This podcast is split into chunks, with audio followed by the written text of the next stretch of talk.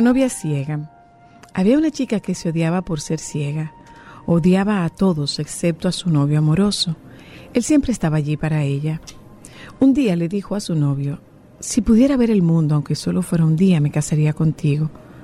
Un día, alguien donó un par de ojos para ella. Cuando por fin retiraron el vendaje de sus ojos, fue capaz de verlo todo, incluyendo a su novio. Él le preguntó, ahora que ya puedes ver el mundo, ¿quieres casarte conmigo? La niña miró a su novio y vio que era ciego. La apariencia de sus párpados cerrados la impresionó. Ella no se lo esperaba. La idea de mirarlo el resto de su vida sí la llevó a negarse a casarse con él. Su novio la dejó con lágrimas y días más tarde le escribió una nota diciendo, Cuida bien de tus ojos, mi amor, porque antes de ser tuyos, fueron míos. Así es como el cerebro humano trabaja a menudo cuando nuestro estatus cambia. Solo unos pocos recuerdan cómo era la vida antes y a quienes siempre estuvieron a su lado en las situaciones más dolorosas. La vida es un regalo. Hoy, antes de decir una palabra no amable, piensa en alguien que no puede hablar. Antes de que te quejes sobre el sabor de la comida, piensa en alguien que no tiene nada que comer. Hoy, antes de quejarte de la vida, piensa en alguien que se fue demasiado pronto al cielo. Antes de que te quejes de tus hijos, piensa en alguien que desea hijos pero no puede. Antes de discutir sobre tu casa sucia a alguien por no limpiarla, piensa en las personas que viven en las calles. Antes de quejarte por las distancias que manejas, piensa en alguien que camina la misma distancia con los pies. Y cuando estés cansada y te quejes de tu trabajo, piensa en los desempleados, los discapacitados y los que desearían tener tu trabajo. Pero antes de pensar en señalar con el dedo o condenar, que ninguno de nosotros está libre de cometer errores. Cuando los pensamientos deprimentes quieran derribarte, pon una sonrisa en la cara porque estás viva.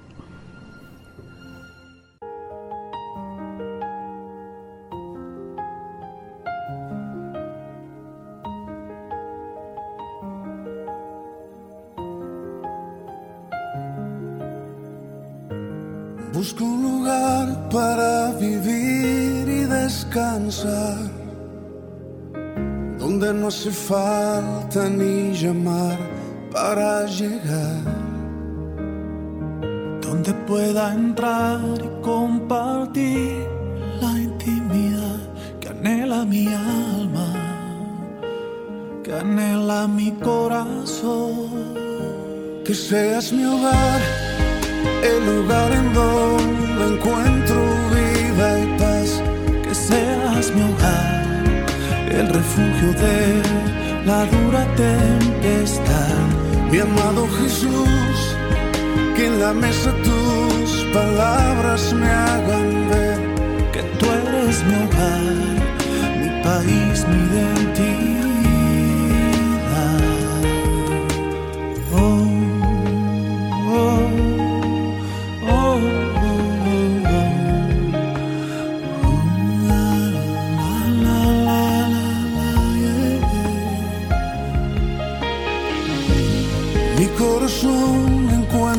Paz y estás aquí.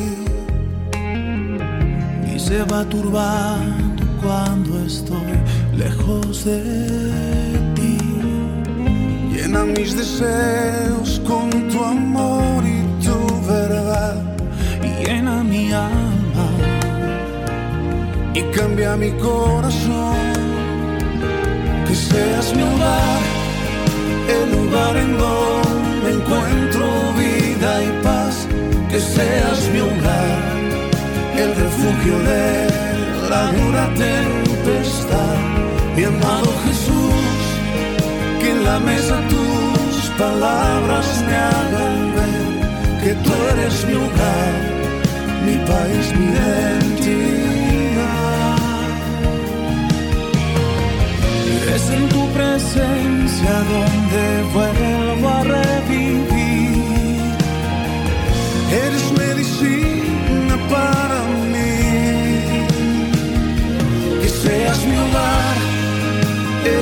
En donde encuentro vida y paz. Que seas mi hogar, el refugio de la dura tempestad.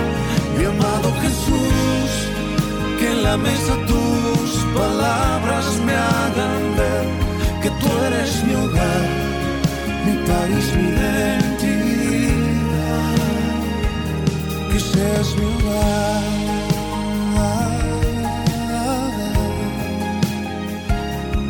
Que seas mi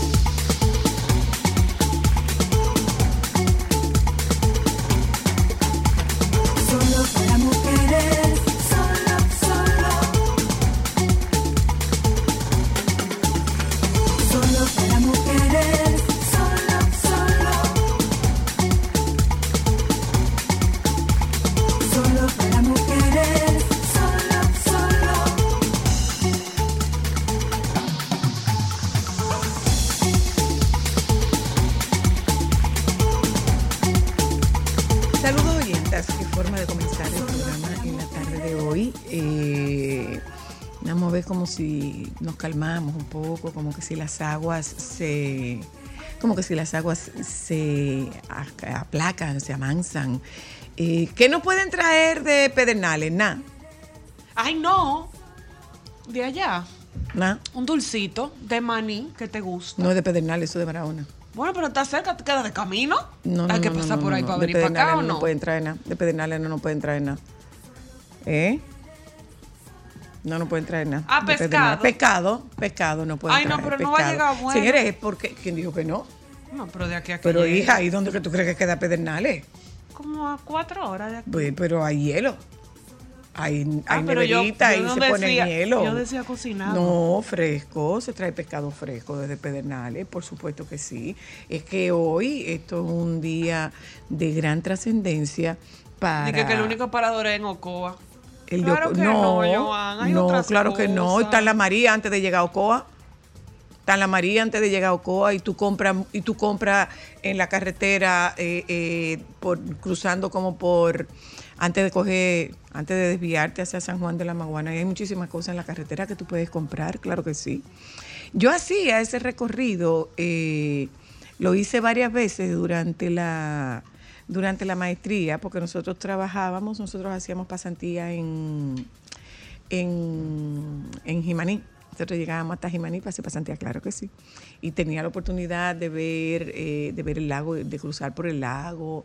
Sí, entonces lo, lo bueno de todo esto es que eh, hoy atraca el primer crucero a Pedernales y parecería que eso es bueno para la, La- la zona. Parecería que es bueno para la Y zona. para el turismo, Eh, estuve escuchando a los eh, estuve escuchando a los compañeros del Sol de la Mañana, específicamente una pregunta hecha por María Elena Núñez sobre su tema, o uno de sus temas, que es el del, el del medio ambiente, y que se habían tomado todas las medidas de precaución se habían tomado todas las consideraciones y se habían escuchado las opiniones de expertos en cuidado de medio ambiente. Entonces, eh, parecería que es el gran momento para, para el sur, eh, que a los de la zona no les gusta que le digan sur profundo. Y, eh, Es sur, punto. a ellos no les gusta que le digan sur profundo. Bueno, tendrán No, sus no, no, no, razones. No, les gusta. Y eso lo vamos a ver, tú lo vas a ver con, con cuando, cuando se nos, cuando llegue. Ah, no, pero está el sol de la tarde, está desde Pedernales también. Ah, ok, ahorita tú, tú verás. ¿Le preguntamos al doctor Nieves? No, a Ivonne, a Ivonne, que no le gusta que le digan a le- a, a la gente del sur, del sur profundo, no le gusta que le digan sur profundo, de la misma manera que a los residentes en la zona oriental no le gusta que le digan que viven en- del otro lado. No les gusta. Bueno, están en todo su derecho. Bueno, no les gusta. Eh, bueno, oyentas, nosotras, miren, eh, yo tengo, eh, he hecho una observación de este caso del joven pelotero de grandes ligas eh, y todo este tema del el abuso eh, al supuesto abuso a una menor de edad. O, sí, supuesto abuso a una menor de edad porque no se puede hablar de relación con consentimiento cuando se trata de una menor de edad. Y me llamó la atención, le he dado seguimiento a, este tema porque me parece, me parece sumamente interesante desde la posición de la víctima, que es esta jovencita. Esta jovencita ha sido víctima de más de una acción atropellante en contra de ella, incluso de su honor, porque se habla de ella, se ha hecho público Su un... nombre, no, su foto. no, no, se ha hecho público su interrogatorio y eso es una revictimización a esta jovencita. Pero le di seguimiento a lo publicado en la cuenta de Twitter de la abogada Ingrid Hidalgo. Ella se, ella se define en su perfil como mujer, hija, madre, esposa, amante de sus mascotas, abogada comprometida con la aplicación del debido proceso de ley, fundadora de García Hidalgo y Asociados. Dice la doctora Hidalgo, no sé nada en un tuit eh, eh, publicado, que no es un tuit, en un en una publicación hace 17 horas dice, no sé nada de béisbol, no sé quién es Wander Franco. De acuerdo a los medios de comunicación, tiene 22 años. Fue firmado por varios millones de dólares. Es un joven que al parecer le gusta tener relaciones con jóvenes a las cuales quizás no le supera con 5 años de edad. Ojo a ese dato. No le supera con 5 años de edad. Un jovencito con tan poca edad, con tanto dinero, famoso y con personas a su alrededor que no lo protegieron, hoy un ministerio público en busca de imponer que se cumplan la ley, entre paréntesis, si él supera los cinco años a las supuestas víctimas, queda como un buscador de sonido y nada más. Nosotros tenemos a la doctora Hidalgo en la línea. Para nosotros, o sea, me, me llamó mucho la atención esta, esta publicación y datos muy particulares que son los que tienen que ver con la diferencia de menos de cinco años de edad. Buenas tardes, doctora Hidalgo. Gracias. Muy buenas tardes, Soyla. Un placer siempre comunicarme contigo y en tu programa tan escuchado. Gracias, gracias. A mí me llamó la atención eh, esta, me llamó la atención esta publicación suya y el dato de los de, de menos de cinco años. ¿Qué valor y qué significado tiene esto? Desde el punto de vista técnico legal y de debido proceso, del cual es usted una defensora, del debido, prof- de- del debido proceso eh, favorecedor de ambas víctimas, porque aquí hay dos víctimas, ¿no? Claro, podría existir dos víctimas. Mira, el Código del Menor establece eh, dentro de sus articulados, si no más recuerdo, escúchame porque estoy en mi casa en vacaciones y no tengo la norma en la mano, pero si no me equivoco es el artículo 396 del Código Pro- eh, Penal, eh, digo, de Menores, que cuando la diferencia no sea mayor de cinco años, aunque sea por gratificación sexual, no existe abuso. Entonces, ¿Qué me llama la atención de... Perdón, perdón que la este interrumpa, perdón que la interrumpa. ¿A partir de una edad o en todas, en, en todo el rango de menoría de edad?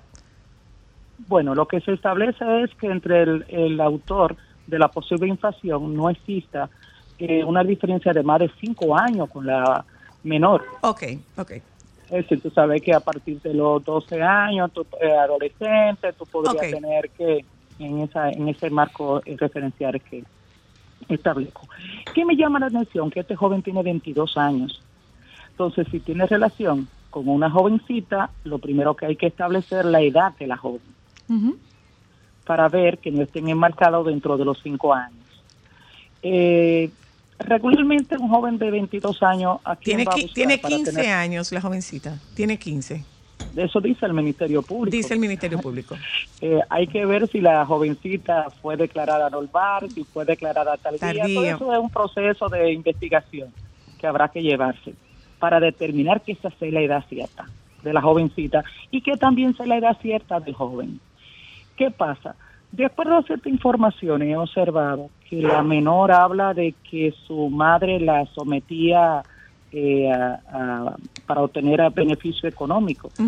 Hay que ver en qué contexto social o ambiente pasó lo que dice que pasó con ese joven, porque tengo entendido que él es de Baní y la niña es de Puerto Plata.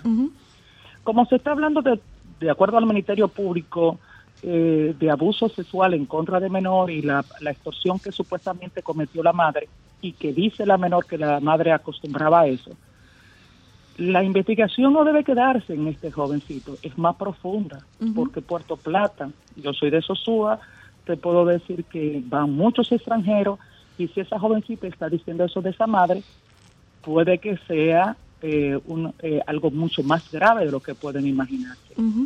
Eh, con relación a lo del joven, creo que están pidiendo una medida de coerción completamente abusiva.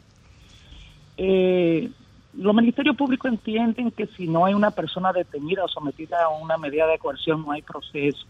Siempre digo, hay un proceso, aún no existan presos. Ese jovencito puede salir muy perjudicado porque recordemos está en una etapa de investigación. No podemos dar como hecho cierto lo que está diciendo el Ministerio Público. Eh, y el juez de atención permanente a la hora de tomar la decisión de la imposición o no de la medida de coerción, tiene que observar que ese muchacho eh, le podrían dañar su futuro por algo que quizá en un momento no sea cierto.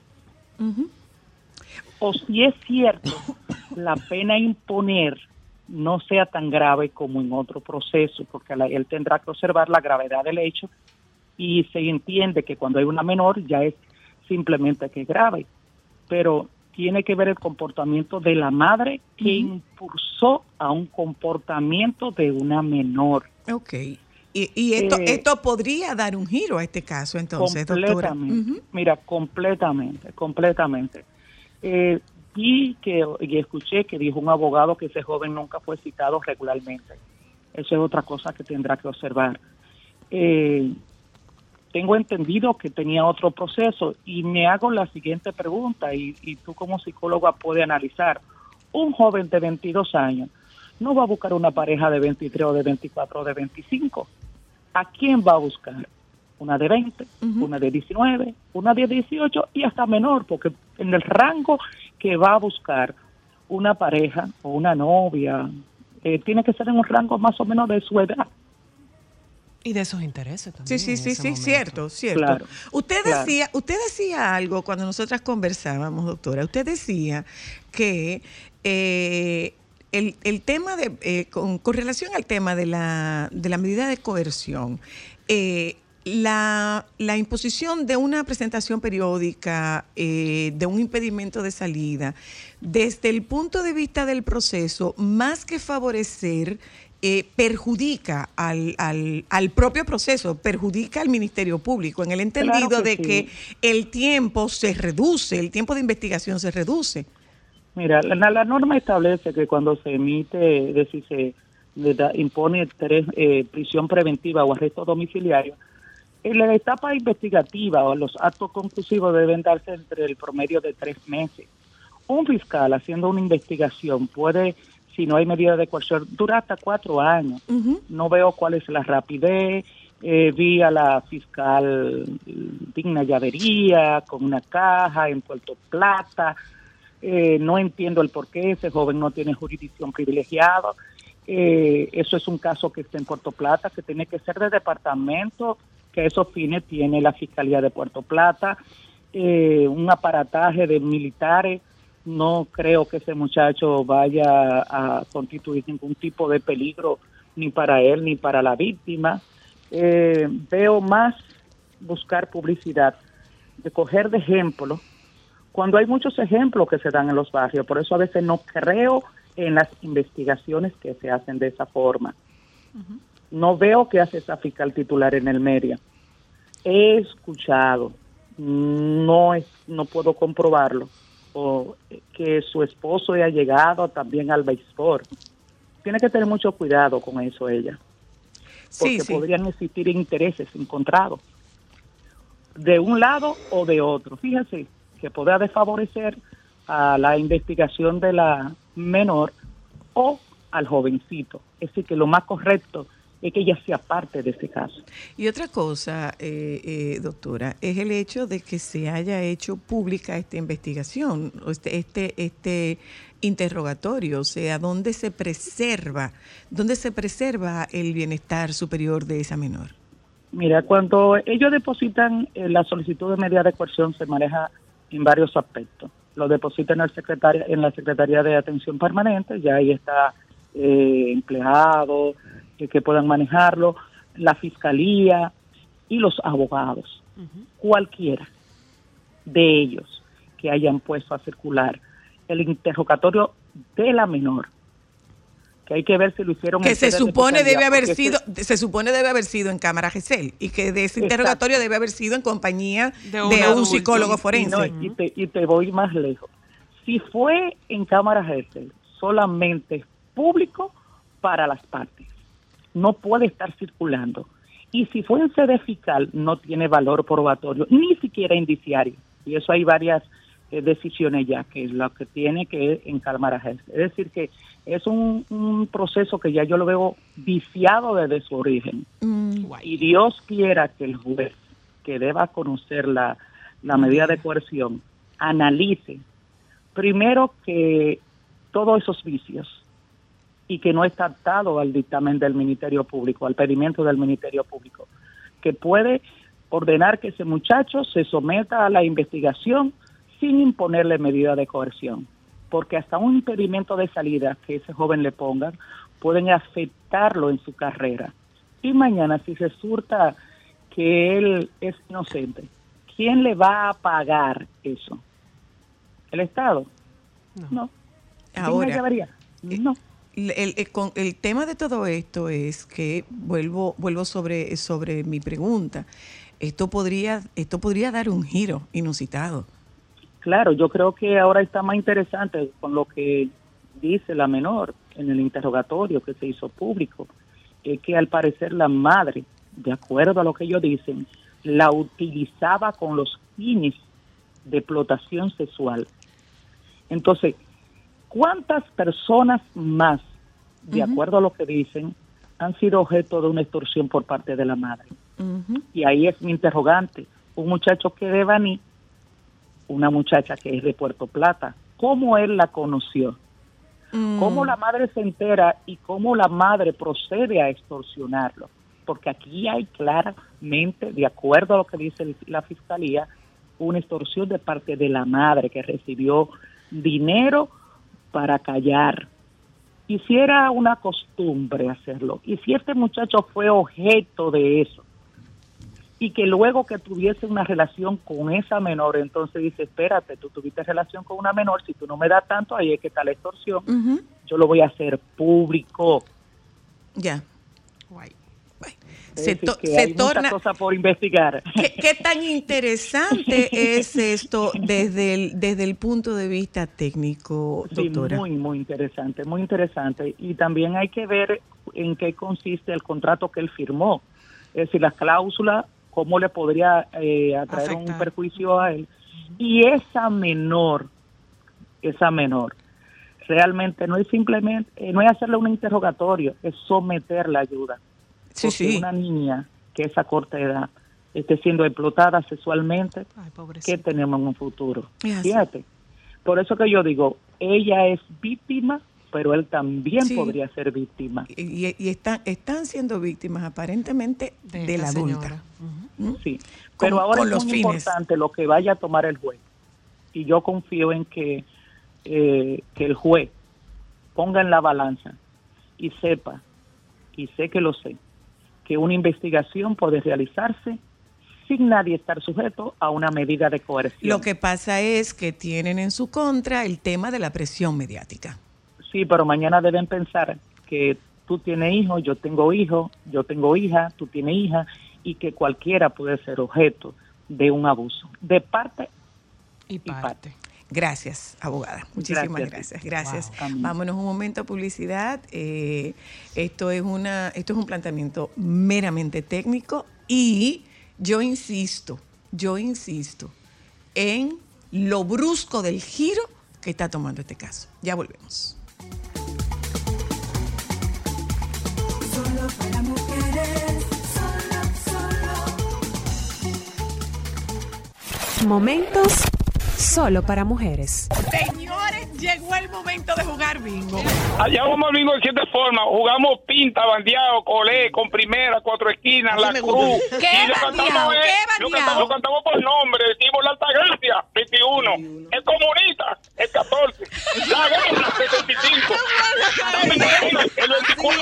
Anoten, anoten, ¿eh? Soy la. El 1, Pijín Borracho. ¡Ay, qué belleza! El 1, Balaguer. El 2, Peña Gómez. Hola, hello. Saben el guacara con guacara, los paticos, la pistola. Pistola de 45 y revólver 38. Sí, Guácara con guácara. ¿Y guácara con guácara qué? 44. Cuatro. ¿Sabes el pico? El bico. ¿Cuál es ¿Cuál es el bico? El 4, porque ve doble. Momentos solo para mujeres.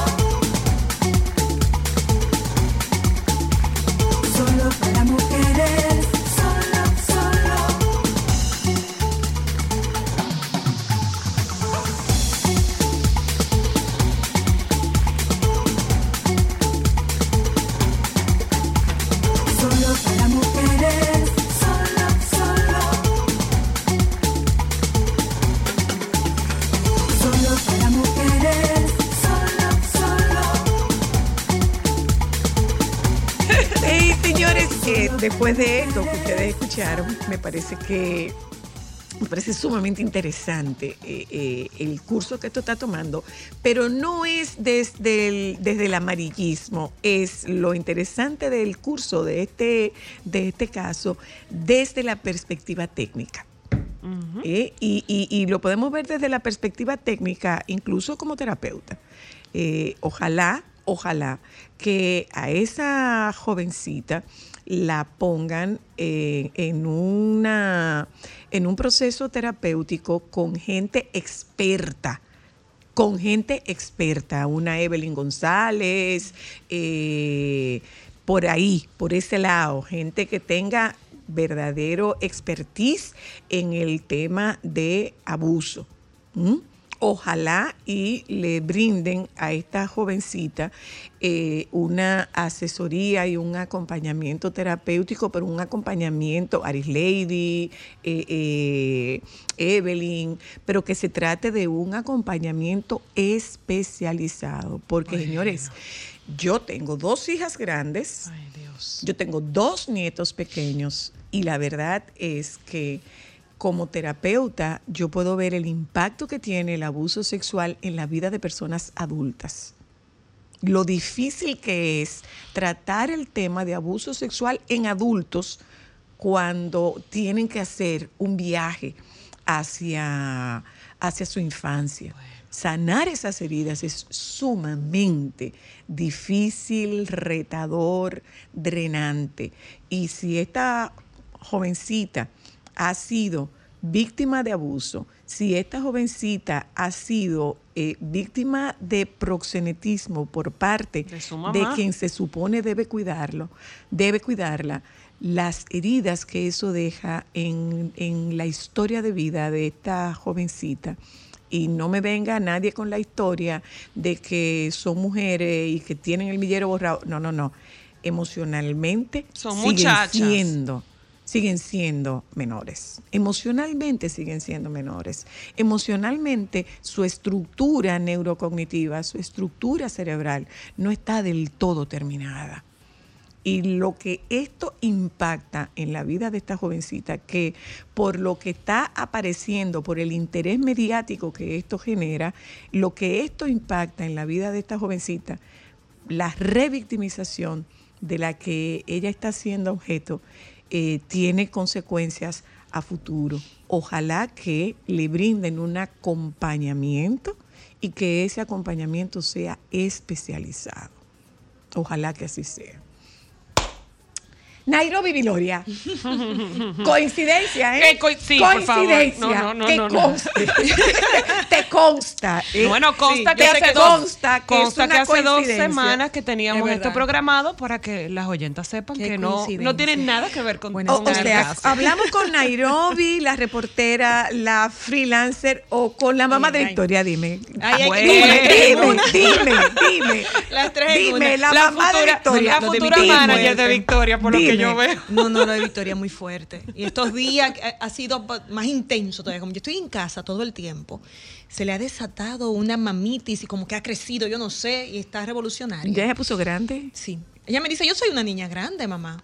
Qué bella está, Dios la bendiga. Ay, amén. Qué No, hermosa está tu muchachita. Ya yo no soy una bebé, me dice. Yo, ok, señora grande de tres años. Pero una señora grande de tres años, ¿cómo lo hacemos? No, no hay manera. ¿Cómo estás, Nairobi Cotuizana? Bienvenida. Ay, bien, buenas tardes a todos, un placer. Yo aquí me siento en familia, en confianza, con Zoila, con Cristal. Y bueno, me falta gente, Sí, sí. pero, pero sí, con, todo el gente. equipo. Falta gente, pero tú sabes que los campamentos, los colegios, las cosas. Hay Señora, vacaciones. Hay vacaciones, yo sé. Eh, feliz de poder acompañarles iniciando el año. Eh, Nairobi, cuéntanos esta sorpresa de que Nairobi se va como freelancer. Y estás haciendo un contenido para redes espectacular.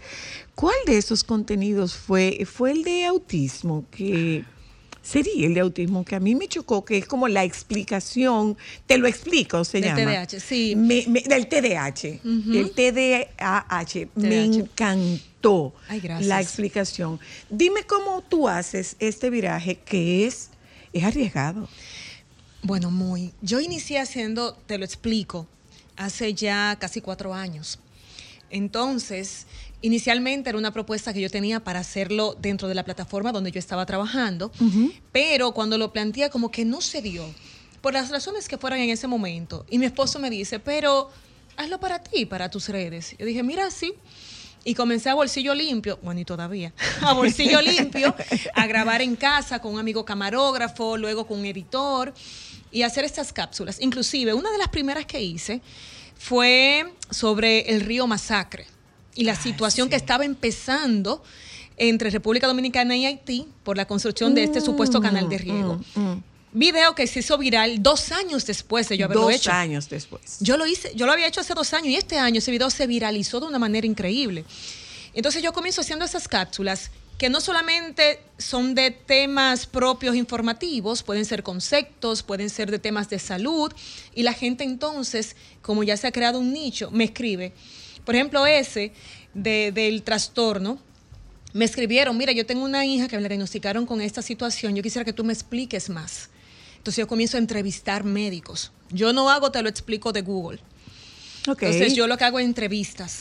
Busqué expertos que me hablaran del tema, tanto a nivel de psiquiatría como también neurólogos, y con todas las explicaciones que me dieron, más información y libros que me dieron para citar, entonces yo comienzo a hacer mi guion. Y cuando estaba listo, se lo mando a ellos mismos. Mire, chequeme por favor si esos conceptos están correctos, si yo puedo decir esto, si puedo decir lo otro. Y eso lo hago con cada te lo explico. Por más sencillo que parezca. Hasta algo de Halloween. Yo trato de siempre buscar fuentes y hacer entrevistas para poder hacer ese resumen. O sea, tú estás haciendo otro tipo de investigación, pero es investigación. Sí, es investigación, es periodismo, pero es periodismo educativo y explicativo. Porque yo estoy convencida que nosotros no necesitamos más fuentes de información, las hay, muchas y buenas. Pero claro. Necesitamos más fuentes de educación. Educación. De que la gente, tú no solamente le diga, eh, apresaron a una persona, es que le explique, mira, se apresa una persona cuando viola la ley de esta y esta manera, que la gente tenga esas herramientas para poder crear su propia opinión para temas de país, pero también para poder defenderse y conocer sus derechos y deberes. Claro. Porque al final, y, y lo veo mucho en TikTok, que para mí era una red de bailar nada más. Pero No, tiene los mucho dato, sí, tiene muchas cosas interesantes. Ámbar le me encanta justo sorprendió por la eso. acogida que ha tenido en TikTok, mucho más que en Instagram. Pero sí, ahí la gente público- tiene un tema de, de- de esa, de esa curiosidad Sí. de, de cosas históricas más profundas y de periodismo que Y sabe que que me la- sorprendió mucho, Eh, obviamente eh, eh, el nivel quizás del público que se encuentra ahí es distinto en cada red social. Sí, sí, Y ahí me hacen preguntas tan básicas que tú dirías mentira. Tú explicas un tema y te dicen, ok, pero ¿qué es eso? Y a veces yo tengo que desmenuzar detalles que parecerían irrisorios para nosotros. Decir, ¿Cómo la gente no sabe lo que es eso? Pero a ese nivel de falta de educación. Bueno, de- pero de- está generando una educación. curiosidad que independientemente de lo básico que pudiera ser la información, la gente está Pero vámonos preguntando. para atrás. Cosas Antes- del día a día. Antes del te lo explico. Sí, señora. La, vámonos a, porque, porque nosotros tendremos una conversación contigo a lo largo de todo el programa. Ah. La, ¿Quién es la Nairobi de Cotuí? Mira, Nairobi, hija de Ramona y José. José, el vendedor de pollo al carbón allá en Cotuí. yo era la hija de José Viloria en Cotuí. Ok. Y todavía llego a Cotuí, yo soy la hija de José. Porque mi papá es conocido en el pueblo. Tenemos un negocio frente al parque, que si ustedes han ido a Cotuí, seguro se pararon ahí, y es como un parador. Entonces, inclusive era un- es un negocio familiar. Yo comencé ahí enfundando pan, vendiendo mi juguito, vendiendo pizza, y comencé la relación eh, con la gente, Con el el, trato público, con, con el la cliente. Eh, teníamos la cafetería de la universidad, donde yo, estudiando aquí en la, en la universidad, viajaba y ¿La trabajaba con mami. nordestana o la UAS? Yo estudié ¿El en la UAS. Curne o, o la nordestana? No, la Universidad de Cotuí se llama UTECO. Ok. Entonces, nosotros en esa universidad que es privada, en ese momento lo era, teníamos la cafetería. Entonces yo viajaba de aquí, de Santo Domingo, todavía los fines de semana, a ayudar a mami y a papi a vender mi pico y pala, mi espagueti, los víveres, la cosa, el desayuno, el juguito, la tostada. Y desarrollaba al mismo tiempo toda mi actividad en la iglesia. Nosotros somos católicos activos. Ok. De una familia que tenemos sacerdotes, eh, monjas, todo eso. Mm, ¿Sacerdote y monja? Sí. Sí. ¿Y cómo tú no te metiste ni a, a monja? Eh, hubo tentaciones. sí, hubo momentos en que Porque yo dije, ella no, era no. averiguada. Yo le decía, no, esa no es mi vocación. me Por ahí no mucho. es. Por ahí no es. Eh, No, por ahí no, es. Entonces, yo he trabajado mucho dentro de la iglesia. Ahí aprendí de liderazgo, sí. Sí. Ahí aprendí de liderazgo, a trabajar en equipo, a trabajar en grupo. ¿Entre aquí y Cotuí, Y Cotuí. o solamente en Cotuí? Primero en Cotuí toda la infancia y cuando me después mudé aquí. aquí, entonces sentí esa necesidad y comencé a buscar grupos aquí también. ¿Cómo tú te mudas para acá? Ya yo tenía dos semestres en el CURNE, viajando a San Francisco, porque Que comunicación no la daban en eh, UTECO. la- la con lo que extensión de se la UAS. conocía como a- lo que antes era la, La extensión, de la. UAS. Y entonces, mami no quería que yo viniera para Santo Domingo. Y Entonces hice dos semestres allá y un profesor le dijo, déjela ir, que esa niña tiene futuro, déjela que vaya a Santo Domingo. Entonces yo vine para acá y continué estudiando en la UAS. Y mi hermana, Periodismo, mi hermana vivía aquí. comunicación. Comunicación, Comunicación, mención periodismo. mención periodismo. Mi hermana estudiaba aquí ya medicina. Pero aún así, como yo, yo tuve una adolescencia muy enfermiza en términos Mm. de salud, mi mamá no quería que yo viniera para acá. ¿Qué te pasaba? A mí me dio una enfermedad muy jovencita, con 12 años, se llama glomerulonefritis aguda. Y a raíz de ahí se me desprendieron una serie de situaciones. O sea, por ejemplo, en mi graduación de cuarto de bachillerato yo no caminaba. Entonces, muchas situaciones. y Fue una, una adolescencia muy... Fue terrible. Allá. Sí, allá en Cotuí. Viajábamos aquí inclusive porque la reumatóloga infantil me trataba aquí en el Angelita y que le llamamos la Angelita por el Robert El Cabral. Robert Reed. Y volvíamos, y volvíamos a Cotuí. Entonces, fruto de eso, mi mamá tenía un apego más de lo normal hacia mí, porque era la niñita que se enfermaba mucho. Y que iba a necesitar a mamá siempre. Pero gracias a Dios pasé la etapa, la, me sané, entonces era demostrarle que ahora sí puedo irme. Y vine con mi hermana, que estudiaba medicina. ¿A dónde viniste a vivir? Vivíamos En en, la alma mater con Independencia, no, un apartamento que nos criaron papi y mami. Alma Mater con Independencia. Sí, eso- sí, en la zona En universitaria. la zona claro universitaria, sí, nosotros claro íbamos a pie a la UAS, ahí mismo. Sí, sí, claro. Entonces ahí fue que me mudé. Mm. Llegué aquí. Viviendo ustedes dos. Nosotras dos. ¿Con qué frecuencia Y luego nos sentó lo que pasa, lo que pasa es, lo que pasa es que esa es la historia de todos los que vinimos de pueblo. Sí. Claro. ¿Mm? Esa es la historia de todos los que vinimos de pueblo. Eh, mientras mi hermana Josefina estaba en el colegio, yo viví un año en la alma mater, esquina, eh, Doctor Piñeiro. Ah, pero estábamos cerquita. Exacto, doct- entre Doctor Piñeiro y Correy Cidrón. Ahí vivía yo, que la bomba lacrimógena caía en el jardín. Sí. Claro, y cuando había lío en la UAS, había que encerrarse, porque a- o eran los policías, eran los policías, los estudiantes no, porque los policías estaban, los, los estudiantes estaban en el cerco Ustedes están desde afuera. y los Sí, policías estaban claro. afuera. Entonces, eh, esa historia de esos padres que son trabajadores, que se tienen que quedar porque ellos son los que proveen, Sí. y bueno, yo confío en lo que yo hice con mis hijos. Exactamente. Se van. Era así. Es la historia mía y de mi hermana Josefina, porque mi hermano Abraham no estaba aquí, mi hermano Abraham estaba en una academia militar. Entonces, esa es la historia común a todas las muchachas de pueblo. Sí. Y llegar aquí, entonces, yo me iba todos los fines de semana, obviamente, Claro. a mi pueblo. ¿Cómo tú aprendiste a comer comida congelada y comida que no fuera a diario? Porque lógicamente si en tu si en tu familia vendían pollo, tú estabas acostumbrada a comerte el pollo recién matado. Sí. Entonces ya de ahí, porque fue una de las cosas más difíciles para nosotras, ir a un supermercado y comprar comida que no fuera fresca. Sí. Fue difícil. Y descongelar. Era difícil, porque nosotros, iba- o sea, se iba al mercado todos los días y tú te comías las verduras fresquecitas. Después No había que ir al supermercado y meter cosas en la nevera. Sí. Gracias a Dios, mi hermana sabía cocinar muy bien y yo terminé de aprender aquí. Ok. Y entonces cocinábamos todos los días. Y al final nuestra casa, como era tan cerca de la universidad, se convirtió como en una especie de embajada de Cotuí. De embajada, ajá. Y entonces todo el cotuizano llegaba allá. Ok. Y era, vamos de camino a hacer comida. Y a veces dormíamos en un cuartico que era, tú entrabas y era la sala y la cocina. Y luego una habitación. Y en esa habitación, que era amplia, dormíamos hasta seis mujeres de Sí, repente. sí, sí, sí. Y eso era chulísimo en ese momento, ¿verdad? Y esa era como la embajada de Cotuí. Y todas las, las madres y padres que querían mandar a su hija para la capital iban hablaban con papi y mami. Usted tiene un espacio para que ponga esa niña en un par de Sí, mesas, lo que yo consigo sí, habitación. sí. Y, y esa era como la dinámica que se daba. Siempre teníamos alguien, siempre había O alguien. sea, que ustedes siempre estaban rodeadas de gente. Siempre. Eso es pueblerino. Siempre, eso es muy de pueblo. 100% Claro, pueblerino. y Eso es 100% pueblerino. Y, y era chulísimo porque hacíamos como comunidades, tú sabes. Era ¿Te el apoyo. daba, ¿Te daba alegría coger para allá y tristeza venir para acá? Totalmente, Nairobi? totalmente. Eh, yo, no, yo le decía a mi profesor de las clases de los jueves que me corrigiera rápido para yo coger la guagua a las 6 de la tarde.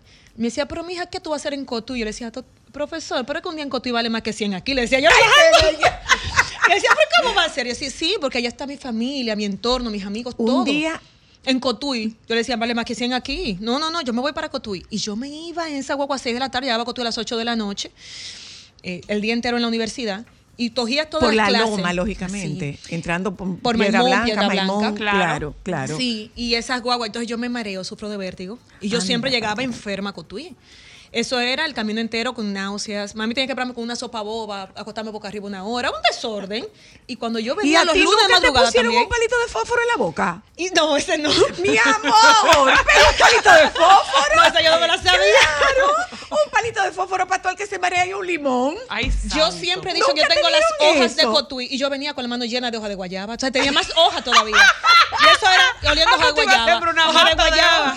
Y yo así el camino entero. Y después Mi terminé. amor, un palito de fósforo y no abra la boca. Ah, pero yo voy a y, us- y- y no mire para los lados. Pero todavía yo me mareo, ¿lo voy a usar? No, un palito de fósforo. Manejando no me mareo. De pero, madera. pero si voy de pasajera. No, claro, manejando no te marea. Sí. Pero de pasajera sí. Un palito de fósforo o un limón. un limón, claro, mi Que- amor, que- claro. que- que hablando mi de eso de abuelita mareo. Carome, mi abuelita Carome. Que hablando de eso de mareo, ahorita acuerdas hacerte una anécdota en el periodismo con ese mareo, lo que me pasó. Pero ahorita, cuando estamos en esa etapa. Entonces, ya. Llegaba Eh, a Cotuí. Devolverte de Y los domingos, entonces, los lunes en la madrugada. ¿Qué día te Sí. devolvías? Los lunes. Los lunes en la madrugada, 5 de la mañana, El corazón roto. para coger clase a las 7. El para no venir domingo. Sí, Y mi papá le daba tanta pena que me decía, yo la voy y la llevo a la capital. Y venía de Cotuí y nos traía Y se, vol- devolvía, Y se devolvía. Y se devolvía. Y a veces nosotros decíamos muy ¿Qué mitad de semana, "Ay, traían? papi, ¿Qué yo me quiero ir". traían cuando ustedes Ay, venían? Dime. ¿Qué traían? Huevo de. Todos los víveres, porque una mujer que le gusta más el víveres. Sí, claro. Entonces, como eso- buena, como sí, buena sí, sí, esos víveres, esa batata, esos plátanos, esa yuca, eso había que traerlo. Arroz. Arroz cotuizano, Sí. por No supuesto. sabe que, igual, mami me la echaba en una funda negra. Dije, llévate este chin de arroz, que eran como 10 libras. ¿Cómo que chin de arroz, mami? Como 10 libras de arroz, así. De todo, mami no ponía hasta recaíto. Y era como una mini compra. Sí, sí, sí, sí. Y a veces veníamos en guagua con esa compra. A mí se me cayó la funda en plena UAS atravesando la, la alma mater. Anda, para Pues yo me quedaba allá arriba en la tiradentes Ajá. y tenía que bajar la independencia. Carga. Iba con toda esa funda, la mochila, la cartera, el bulto. Ah, Se me cayó la funda de arroz y yo la dejé ahí mismo, porque ¿qui- ¿quién me pongo a recoger yo arroz en medio de la universidad? Entonces mami no daba de todo, era. Y entonces, y toma mi hija para la semana el dinerito. El dinerito. Porque éramos mantenidas. Claro. Totalmente. ¿Qué tú extrañas de esa época, Nairobi? Ay, Dios mío. Yo tenía tan... yo creo que la, la- la inocencia de la época, el, el tener tantos sueños, eh, imaginándome e- el futuro, esas ansias de ser, de hacer, que ojo, tengo mis sueños, pero han cambiado por la vida misma y la evolución que tú vas teniendo. Pero a mí me encantaba esa vida de, de, de Cotuí. Despreocupada. Totalmente. Despreocupada. Yo no me imaginaba lo que significaba crecer y ser adulto a este nivel, porque yo tenía 21 años, 22 y seguía siendo una niña todavía, porque seguía siendo mantenida por mis padres, viviendo Claro. con mis padres prácticamente. Entonces, eh, me gustaba esa vida. Tú sabes que yo tengo un- uno de mis sobrinos dice que está dicho. loco, uno de mis sobrinos dice que está loco por encontrarse con, Con él, él, joven. siendo adolescente. Para darse una galleta. Para cuando él le diga, Darse sí, una pecosa. vuelve a decirme que tú quieres ser grande. Pa' entrarse Vuelve a a decirme que tú quieres Dímelo ser ahora. Para yo hacerte entre razón. ¿Eh? Decía, estoy decirme por, que tú por encontrarme grande. con el yo del pasado. Para Yo darle una trompa. encontrarme con el yo del pasado. uno no se imagina lo chulo que es lo que uno está viviendo en ese momento. Diablo. Y tienes esa ansia de que llegue el futuro. Y cuando llegue el futuro, caramba. Y ahora. Ay, mi despacito.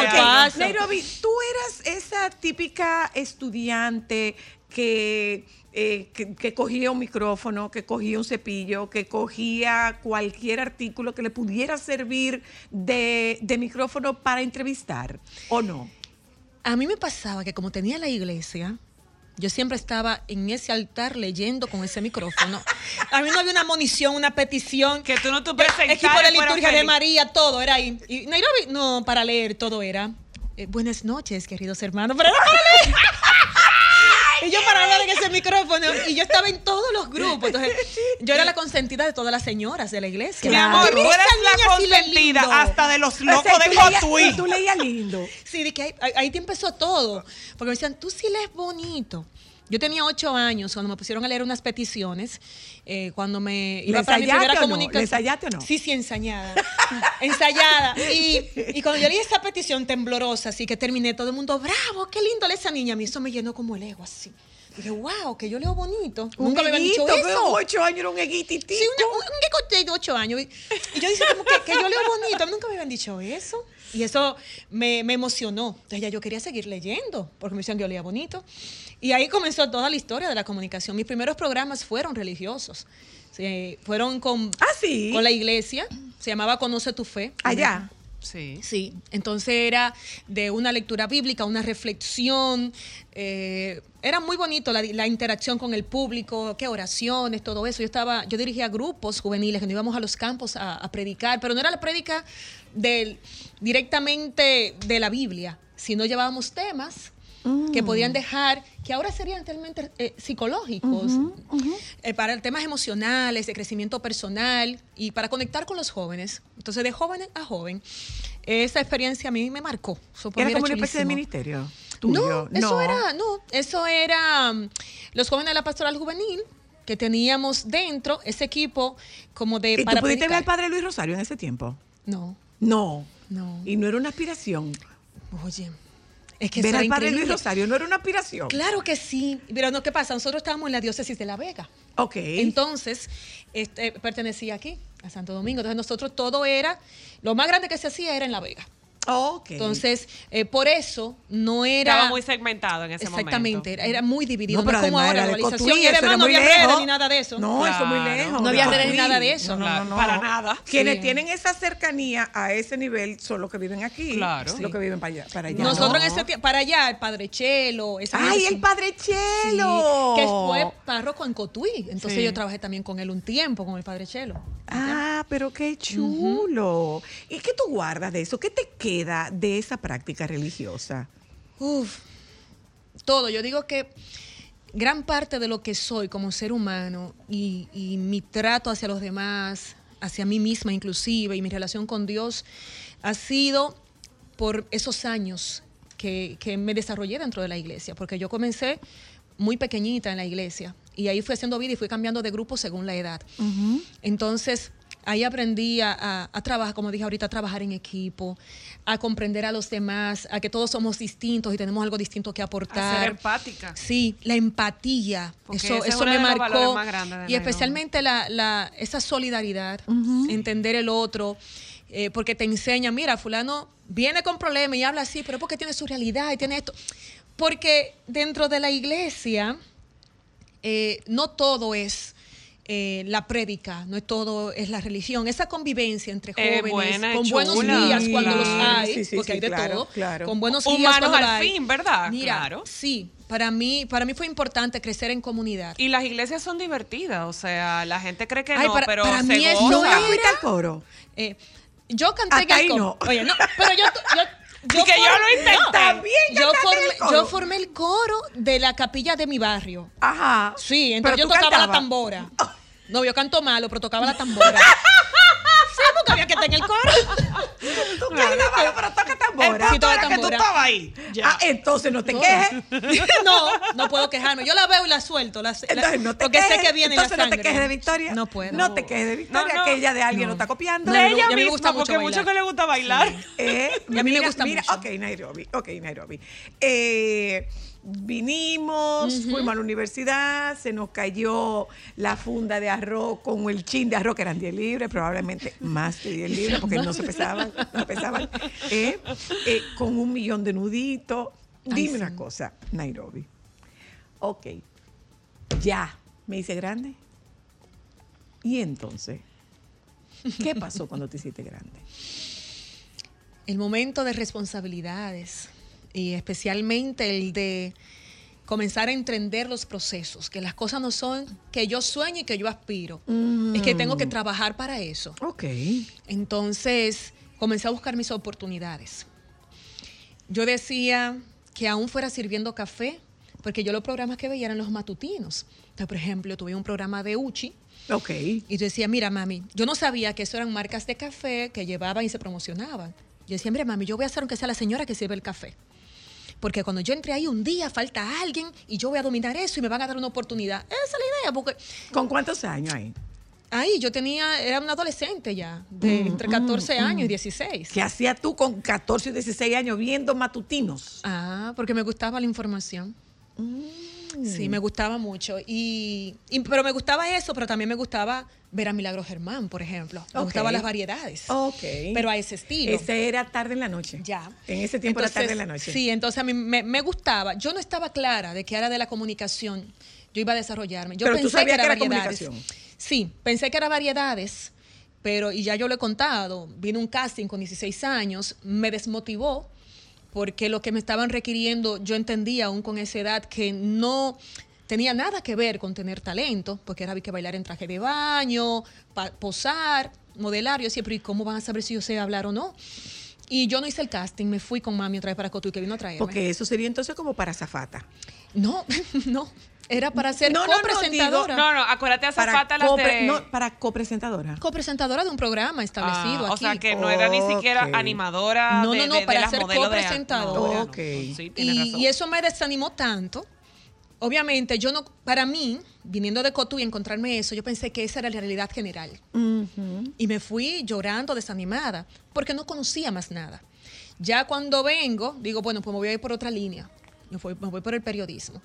Y ya involucrada en el medio, que me doy cuenta que las cosas no son así. Pero eso fue lo que me tocó vivir de entrada. Exacto, Entonces exacto. Eso, eso me marcó. Y Nada más bueno. lejos de la realidad. No, ¿eh? Eso- no tiene nada que ver. En lo que me absoluto. tocara. Yo digo que fue una cuestión, porque ese casting Para que se el había giro fuera cerrado. hacia ese lado del periodismo. El casting se había cerrado. Y yo llamé y me dijeron, no, eh, pero usted es de alguna agencia. Yo dije, no. Entonces me quedé con la duda. Y yo, ah, pero significa que para la agencia. Ay, volví y llamé. Sí, yo soy de Barbizon. yo soy de Barbizon. Ah, pues venga con su portafolio tal día. Y, y porque hicieron un casting abierto al público. Y tú eras de Barbizon. Mentira, ¿Qué que eso fue lo que Barbizon? se- Mentira. Yo me no inventé eso. ¿Y el portafolio? No, se me quedó en Cotuí cuando llegué aquí. Entonces, yo tenía este mismo tamaño, Tigueraza. 16 años, flaquísima. Esta carita. Claro, pero ¿qué pasa? Lo, lo que no se me veía era en la ropa, el modelaje. Yo tenía la ropa que parecía monaguilla. Igual porque eso es lo que yo era. Entonces, Ah, ¿porque fuiste monaguilla? Sí, claro. También. Soy la, todo lo que se meneaba en la iglesia. yo era de todo, de todo. Hija de María Monaguilla. Eh, lo último que hice fue Escoge, que ya era para mayores de 20 años. Y bueno, y mi mamá me está ahí luchando que haga maús. Pero es así, de todo lo que había en la iglesia. Eh, mi mamá es ministro de la palabra. Mm. Entonces, eh, yo realmente. Este no digo- por aquí, no por aquí que voy. Digo, no. Y fue lo mejor que me pasó. Porque descubrí en el periodismo mi gran pasión. ¿Y cómo tú llegas al periodismo? Una amiga en la universidad me dijo, vamos en Semana Santa al Canal 11, que yo tengo un amigo periodista que trabaja ahí y nos puede llevar para que ese de Viernes Santo a Domingo veamos cómo ellos trabajan. Tú vas yo, pero claro. Entonces, los permisos Ya relativos- terminado. No, yo tenía apenas, yo estaba empezando aquí. ¿Y los novios mientras tanto? No ¿Qué- había novio. ¿Qué novio? Soy la yo. O sea, o sea, no había novio. Nairobi. Sí. Mi primer novio, yo lo tuve a los 21 años. ¿Aquí o allá? de Cotuí, Pero pero, yo aquí. viajando para acá. Él vivía allá. O sea, espérate, yo lo espérate, veía cuando yo iba. Espérate, o sea, tú tuviste un novio de Cotuí que Sí. se quedaba allá Sí, seis años. seis. Sí. Ujú. ¿Qué fue yo así? Que no tenía nada, ¿verdad? Dije que tú no tenías nada, que tú no tenías nada. Sí, o no, sea, yo- eh, tú tenías pero es que dos éramos igual de inocentes. Éramos Tú tenías un novio de fin de semana, era. Pero claro, porque si tú vivías aquí y él vivía allá y tú lo veías cuando tú ibas allá, Sí, más o menos. de fin de semana. Sí, pues Así sí. no digo yo, dura seis años. Duramos seis años. 70. Pero ya tú eras famosa. ¿Tú No. tuviste ese novio siendo famosa? No. O, o ya después de ser famosa An- ya? an- an- antes no, di que di famosa, por Dios. Pero, Pero antes de claro a que eres televisión. famosa. Antes de trabajar en televisión. Antes de ah, llegó Sí. hasta ahí. Sí, no. eh, Yo, él duró un tiempo yo trabajando ya en televisión. Ok. Y ya yo saliendo en noticiarios y todo eso. Ok. Sí. ¿Qué fue? Va afuera. Ay, no, no fue por eso.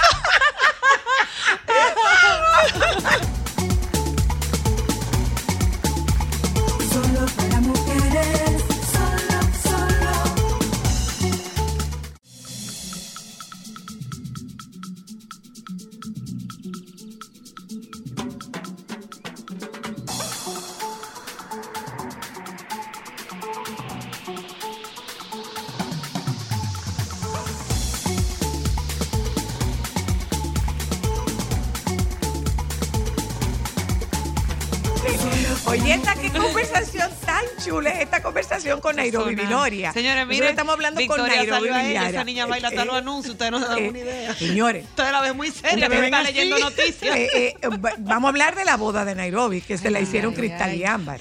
Eh, pero ustedes se podrán enterar de que, como dice Cristal, la quieren tanto que hasta lo loco, señores. O sea, ella se estaba casando en la catedral. Ay, tú. Señor, y fue un loco abrazarla al altar y tuvimos que quitarle el loquito. Y decía, tú estás tan linda. Y la abrazaba. Era una cosa Hermosa, felicidad. que uno de mis coordinadores me decía, ay, ella es muy querida, sí, porque hasta lo loco la quiere.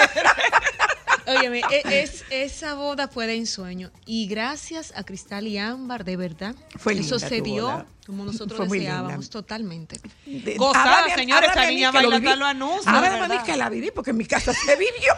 En mi casa se vivió esa boda. ¿Ustedes llegaron a ir a casa? Sí, claro. Sí, una vez, hubo una reunión en sí, mi casa, sí. claro que sí, claro que sí. Mira, Nairobi, ok. ¿Cómo, cómo fue que te llevaste el novio de encuentro? ¿Cómo, te lo, cómo lo volaste? ¿El de Cotuí? Ajá. Claro, baila- No, este. Ya. Lo que, sí, lo que pasa es que ya había agotado su tiempo. Ah, Ok. Eh, y tú habías nosotros agotado el no tuyo. estábamos en la misma sintonía ya. Eh, Ok. Sí. Eh, ah, no habíamos crecido a la par emocionalmente en muchos aspectos. Entonces ya eh, no veíamos la vida de la Y misma tú eras manera. ambiciosa. Que no tiene nada de malo ser Sí, ambiciosa. no veíamos la vida de la misma manera. Eh, yo intenté llevarlo a, a mi ritmo y me di cuenta, eso no funciona, él es No, quien es. claro, Entonces lo hablamos y hoy por hoy somos amigos. Son O sea, él amigos. hizo su familia y todo. No es que somos amigos que, no hablamos, que estamos juntos, ¿verdad? Todo el tiempo, pero tenemos una buena relación y su familia también conmigo y viceversa. Ok, Porque mira es una un cosa. muy bueno. Ok, fuiste a, a esa cobertura, te dieron ese arrancaste. permiso para, Sí. para estar ahí. Loca porque faltara alguien.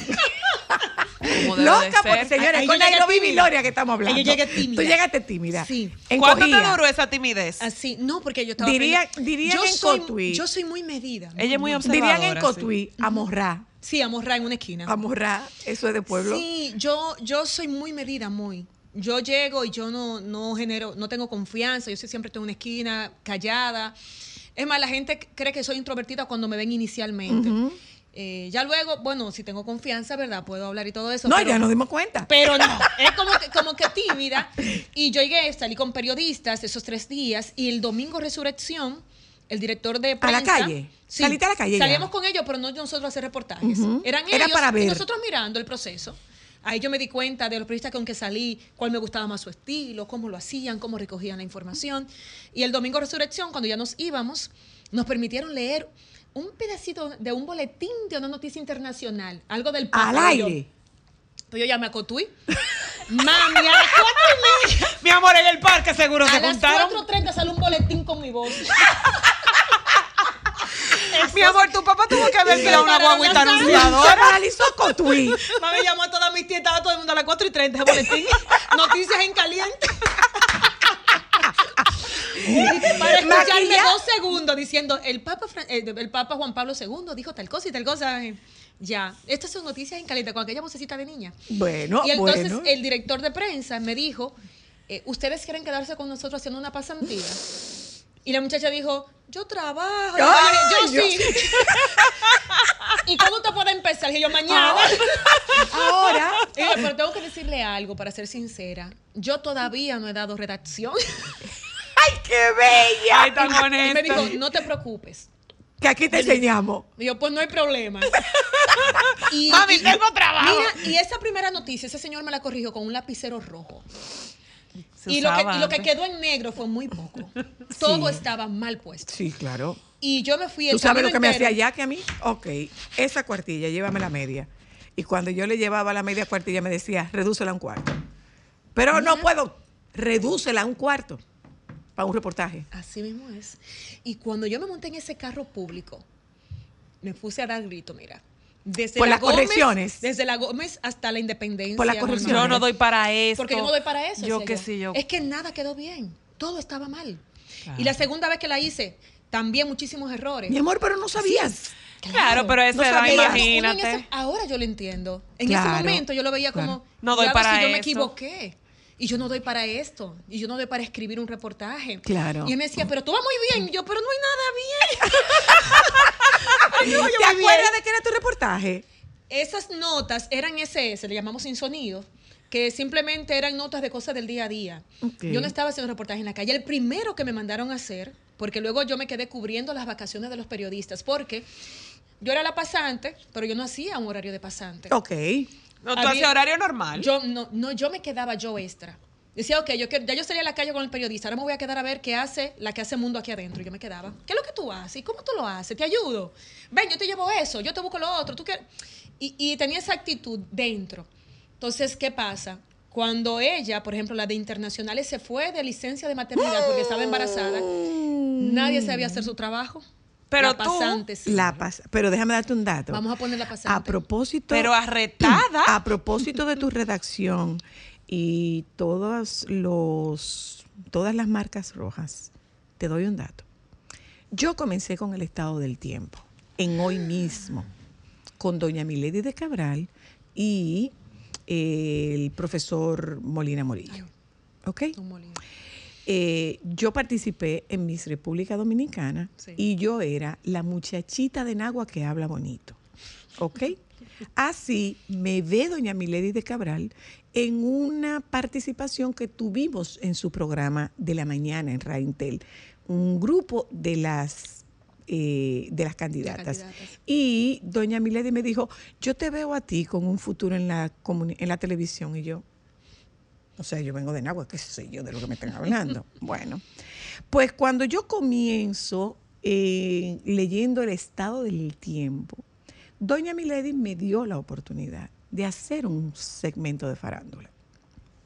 Me acuerdo que en el Facitor se quedaron las dos manos pegadas, sudadita. Y para que tú estés tranquila, en ese, ese era el momento de Doña Luchi Vicioso. Yo la presenté como revelación. La revelación. La revelación. Una mujer con una carrera establecida. y que me la comí.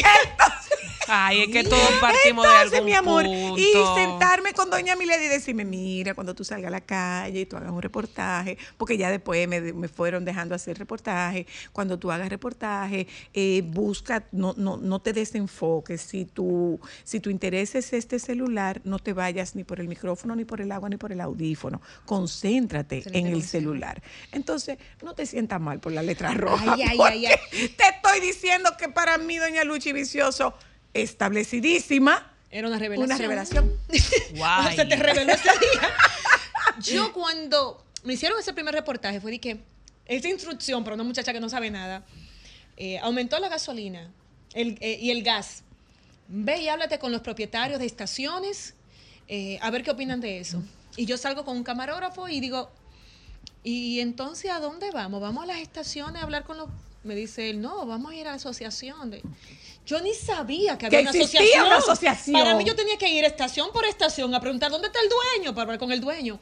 Entonces, me Eso, ayudó mucho eso ahí, trabajar en equipo. Eso, eso te di, eso dice Desde el valor que tiene un camarógrafo Mira, para un reportero. No, y cómo protege el Es- trabajo es- y o te sea, esa- cuida. Esa mancuerna que se produce entre ese reportero, entre esa reportera, ese reportero y su camarógrafo, que es, dale.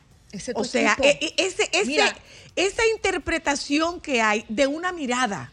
Es tanto así que Yo te estoy oyendo y tú sabes que yo estoy pensando en Judy Leclerc. En Judith. Y yo me estoy acordando de mis compañeros de cuando yo trabajaba en la Procuraduría, O sea, los periodistas eso que es- cubrían o sea, la es-. Es una, es una, Sí, es una comunión que hay. Para mí es lo más importante, primordial, llevarte bien con tu equipo. Ahora tenemos choferes, chofer y camarógrafo.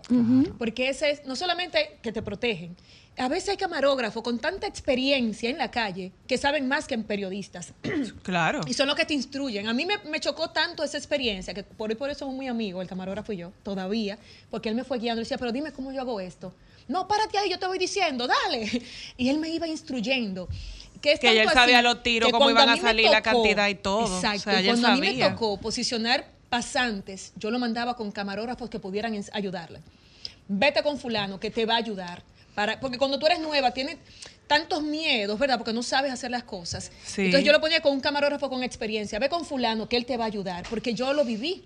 Y a mí me pasó y lo veía así, eso es un equipo. No, y tú Eso sabes es algo. Eh, nosotros los que hemos tenido el privilegio de trabajar con prensa, lo digo yo porque cuando me dedicaba a relaciones públicas y cubría, o sea, y trabajaba en procuraduría, que teníamos los periodistas que cubrían la fuente, la cantidad de horas que tú te pasas con esos compañeros de trabajo mal pasando, porque la gente no se da una idea de lo que se pasa esperando que salga la noticia, esperando que llegue la persona a entrevistar, es mucho.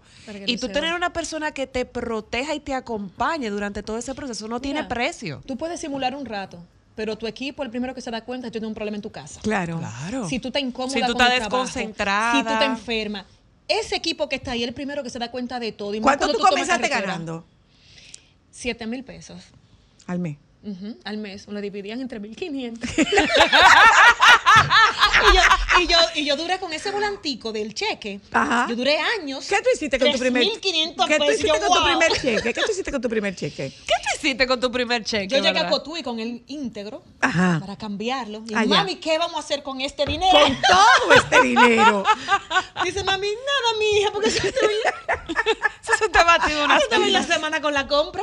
¿Y cómo pero, tú- tú- Pero tú- ir al supermercado y comprar yo. Con Eso tu fue una dinero, cosa con tu increíble. dinero. Dije, dije, no, dame dos pollos. Dije, uno, cosa del pasado. Dame dos. ¿Cómo tú entras al mundo del reporterismo?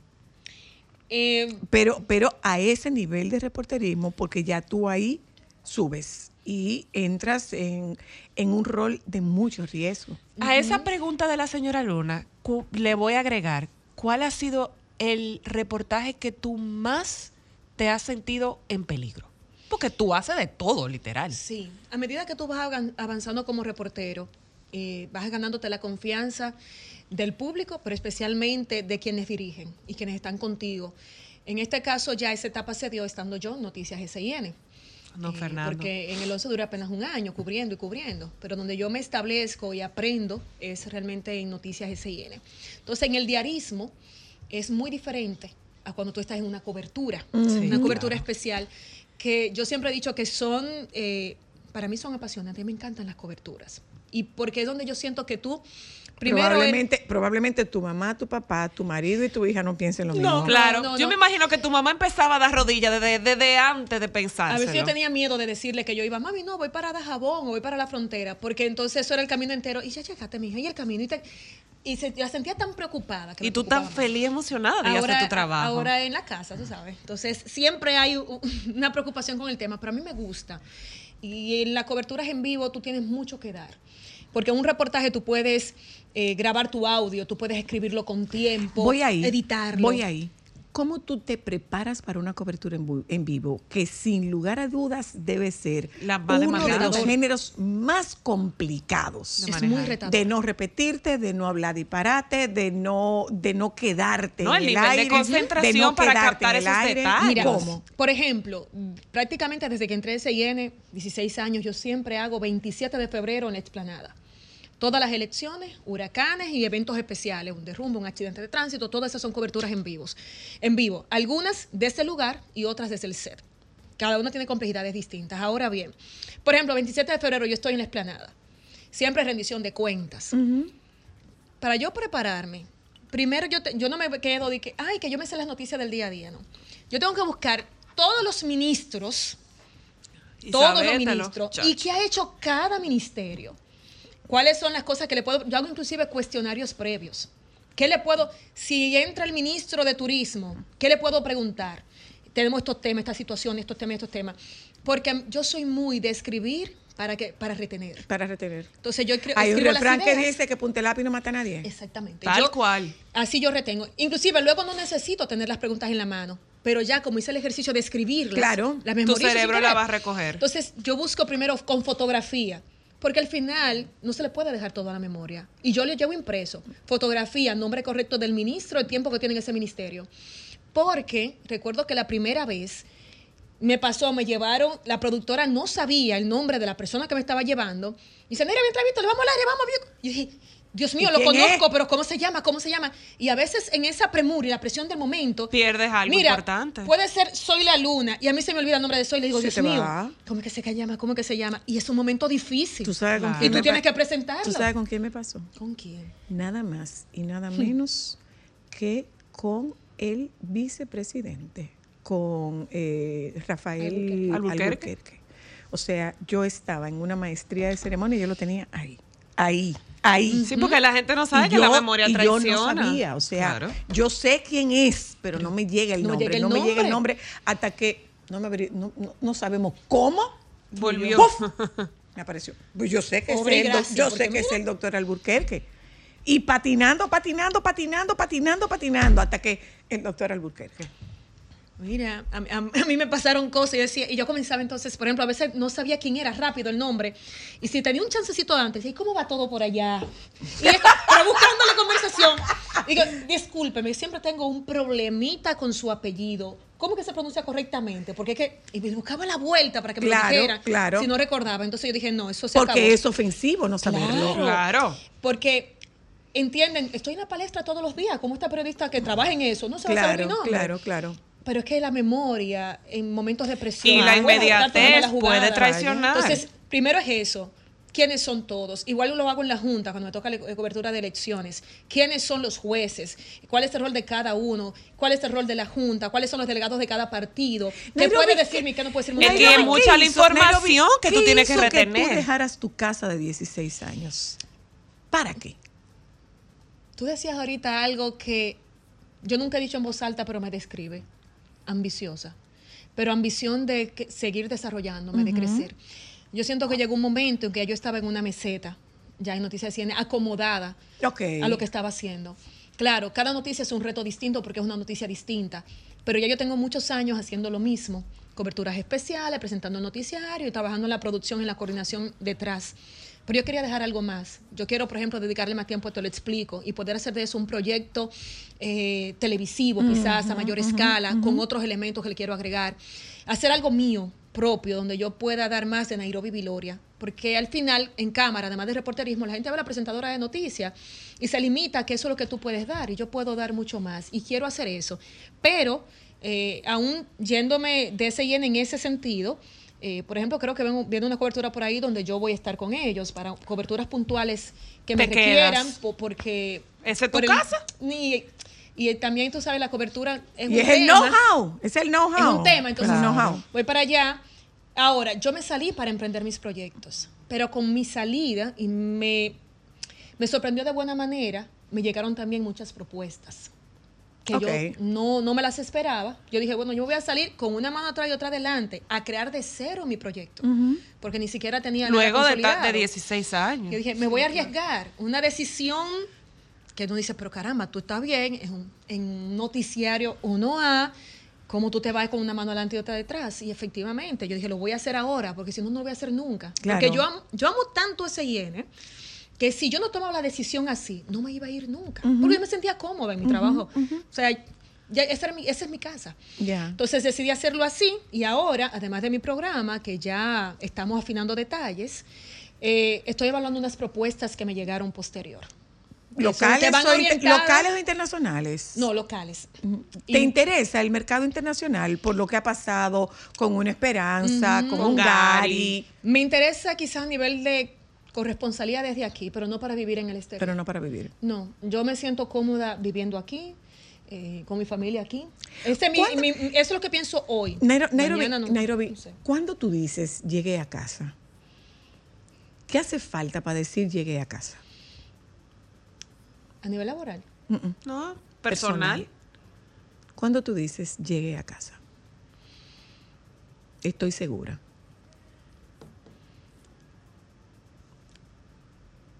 Es que yo siento, como quiera cada día cuando yo lo hago, que yo llego a casa.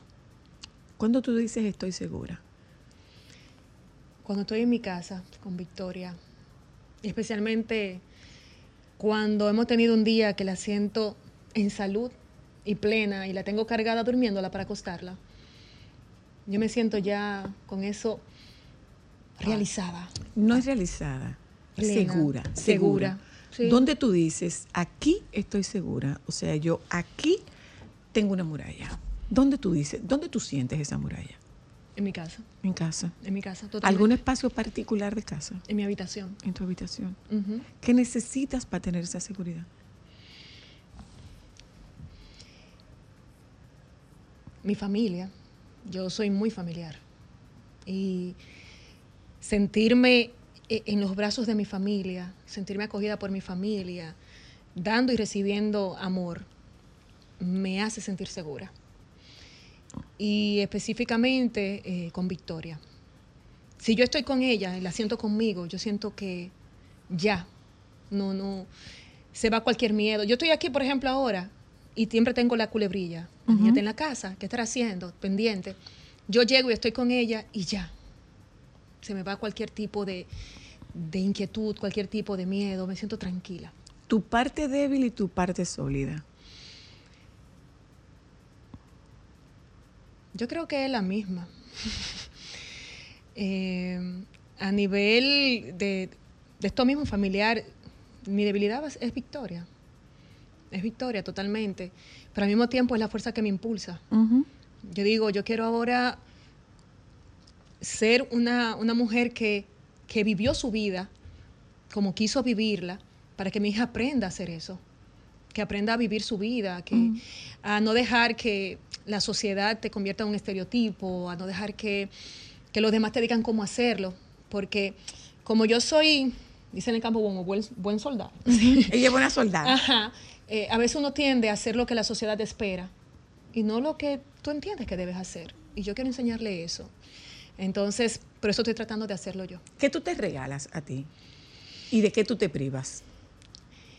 Yo me regalo dar una buena bailada de vez en cuando, porque me encanta bailar. Victoria leer un libro ella, que me gusta. Sí, leer un libro que me gusta. Yo voy a, a la librería, lo compro. Digo, este que yo quiero, no importa lo que me cueste, es el que yo quiero, lo voy a leer. Comerme un mango o una guayaba verde con sal. Eso para mí es como mi momento de plenitud.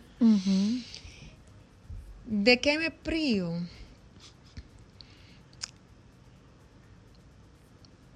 A veces en, en el ámbito familiar también uno se relega en un segundo plano en muchas ocasiones para mantener las cosas en tranquilidad, para que las cosas funcionen, para que la niña haga esto, lo otro. Entonces a veces uno se queda en un segundo plano. Y por eso te decía lo de tratar de, de vivir de la forma en que lo creo, porque eh, a veces con tantos factores influyendo externamente, uno se olvida de uno. Yo creo que eso me pasa a veces. ¿Alguna inclinación política? No, No. no, ¿Político partidaria?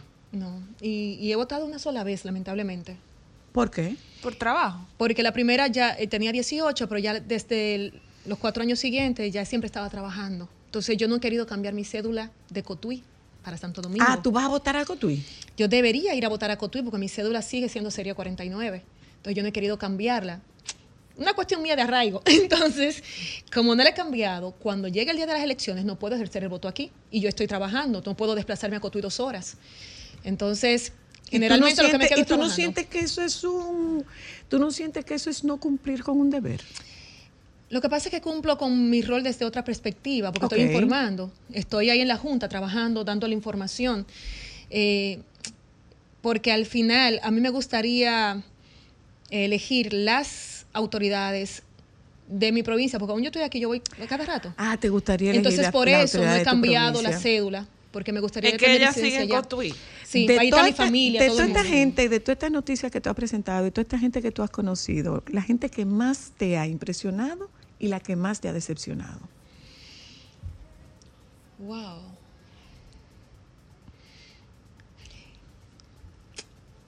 Me impresionó una señora, su nombre Leslie, desconocidísima. Eh, ella fue uno de mis primeros reportajes humanos. Ella vivía con sus dos hijos y su esposo debajo de un árbol en el malecón. Se fue de su casa abusada constantemente eh, por su padrastro. No aguantó más, se fue siendo una niña, se encontró con este otro muchacho y en la indigencia ambos viviendo, alimentando a sus niños con tripitas de, de- de pollo en una lata. Y me sorprendió mucho porque pese a eso, ella me, me invita a sentarme con ellos, se sonríe, me hace anécdotas y yo lloraba.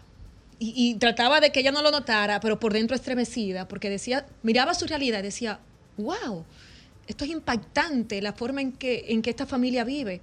Sin embargo, ella, Era feliz. pese a su realidad, le daba una caricia a su bebé, lo brincaba, lo saltaba, y me impactó tanto que sabiendo ella las necesidades que estaba pasando, tratara de brindarle alegría a sus hijos y de mantener, vamos a decir, la familia, eso me, me- impresionó mucho, me dijo mucho de, ese ser humano. Y le logramos ayudar luego con, con un trabajo, una casa, bueno. Pero ella como ser humano, una gente que siempre está sonriente, que sí, pero eso son cosas de Dios, todo va a pasar. O sea, wow, qué resiliencia, qué, qué- qué ser humano. Y decepción. Wow, tengo que pensarlo. Tengo que pensarlo. Es un privilegio. Sí. Eso es un privilegio. porque así rápido no me llega nadie que me haya decepcionado a ese nivel. ¿A qué se parece esta conversación? Si tú pudieras, eh, si tú pudieras concretarla, si, si fuera tangible, ¿qué sería? ¿Cómo así? Oh, mi amor, un pollo al carbón. Busca un objeto. Claro. Busca Como un objeto. objeto. Busca un objeto. Claro. Exacto. Wow, me siento allá con mi psicóloga.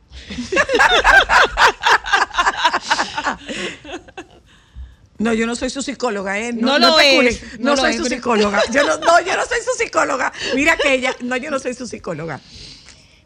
Wow, que qué se parece esta conversación? Bueno, podría ser a un celular. ¿A un celular? Sí. ¿Y eso por qué? Me ha permitido comunicarme, liberar muchas ideas que tenía en mi mente.